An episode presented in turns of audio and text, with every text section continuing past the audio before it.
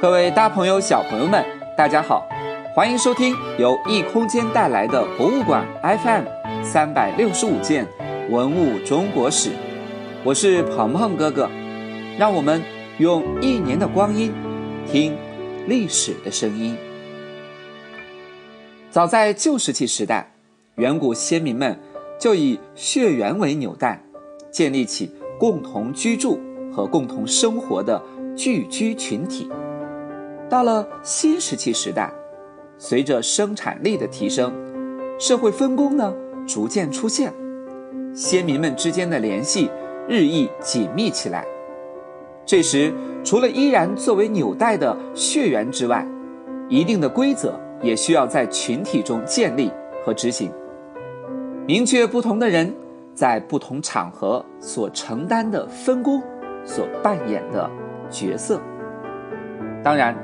其中有些规则是与先民们对自然的思考和解答分不开的，这些规则在后来很长的历史时期里，被人们叫做礼制。今天，鹏鹏哥哥讲述的，就是在文明化的进程中，体现在北方先民们生活当中的理智。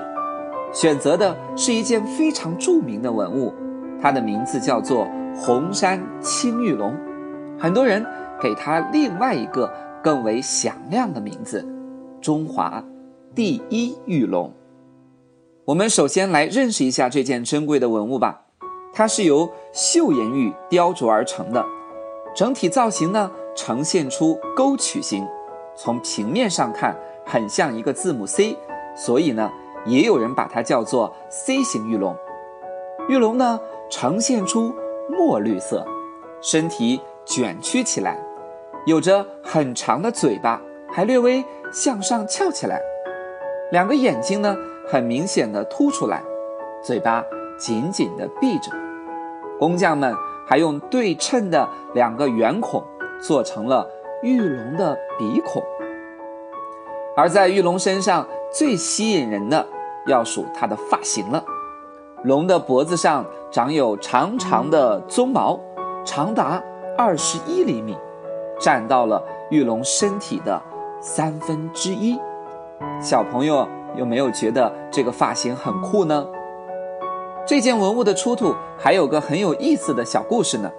那是一九七一年八月的一天，内蒙古温牛特勤三星塔拉村的村民张凤祥在地里劳动的时候。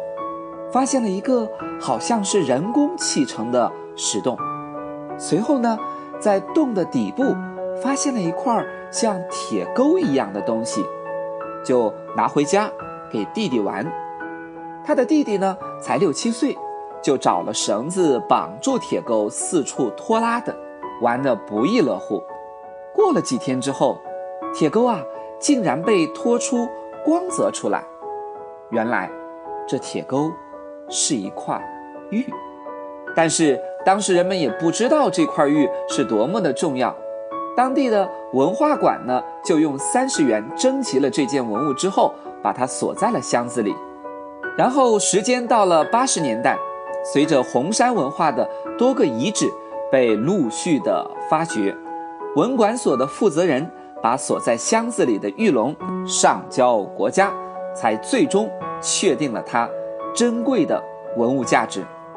听到这里，估计很多小朋友会有这样的疑问：这样一件个头挺大、造型挺怪的玉器，那时的用途到底是什么呢？这要从一个小小的细节讲起。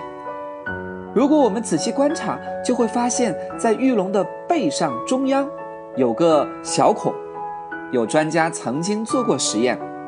如果从这个孔里面穿起绳子，把玉龙悬挂起来的话，玉龙的头和尾部两端啊，恰好处在一个平衡的位置。显然，在这个位置钻孔是经过很精密的计算的，再加上玉龙是在山腰上的人工坑洞当中发现的，而且呢，在四周。并没有发现其他的文物，所以呢，很多学者认为，红山青玉龙是和那时候的原始信仰和崇拜有着很大的关系，也许就是用来祭祀的时候使用的某种礼器。当然，也有不少人认为这个造型应该是属于部族的徽记，用来代表某个部落。小朋友们觉得呢？早在新石器时代早期，先民们就和玉结下了不解的情缘。人们把它做成装饰品，美化生活；做成礼器，告祭神明。在后来，很多人的眼中，玉石不仅有着宝石材质的温润光泽，更蕴含着古人所追求的美好品德。这件红山玉龙以岫岩玉雕琢而成，岫岩玉呢，也叫做岫玉，因产自辽宁省鞍山市岫岩县而得名。自石器时代开始，就已经被先民们所认识和利用了，是中国历史上的四大名玉之一。这件玉龙不仅向我们展示了那时先民们精湛的琢艺的工具，更因为它身上所凝结的神秘气息，给我们留下了更多的幻想和思考。考古学者们不仅在北方的红山文化遗址中发掘出了。大量形态各异的玉器，同时呢，也在南方的良渚文化遗址当中发现了玉器的身影。虽然出土的地方不一样，造型形象也不一样，但却都向我们展示着文明化的进程当中宗教礼制制度的逐步形成和发展。明天的节目里，鹏鹏哥哥在慢慢的。为大家讲起今天的互动小环节，请小朋友们想一想，这条龙和你认识当中的龙长得一样吗？你心中的龙应该是个什么形象呢？好了，我们今天博物馆 FM 三百六十五件文物中国史就讲到这里，明天我们再见。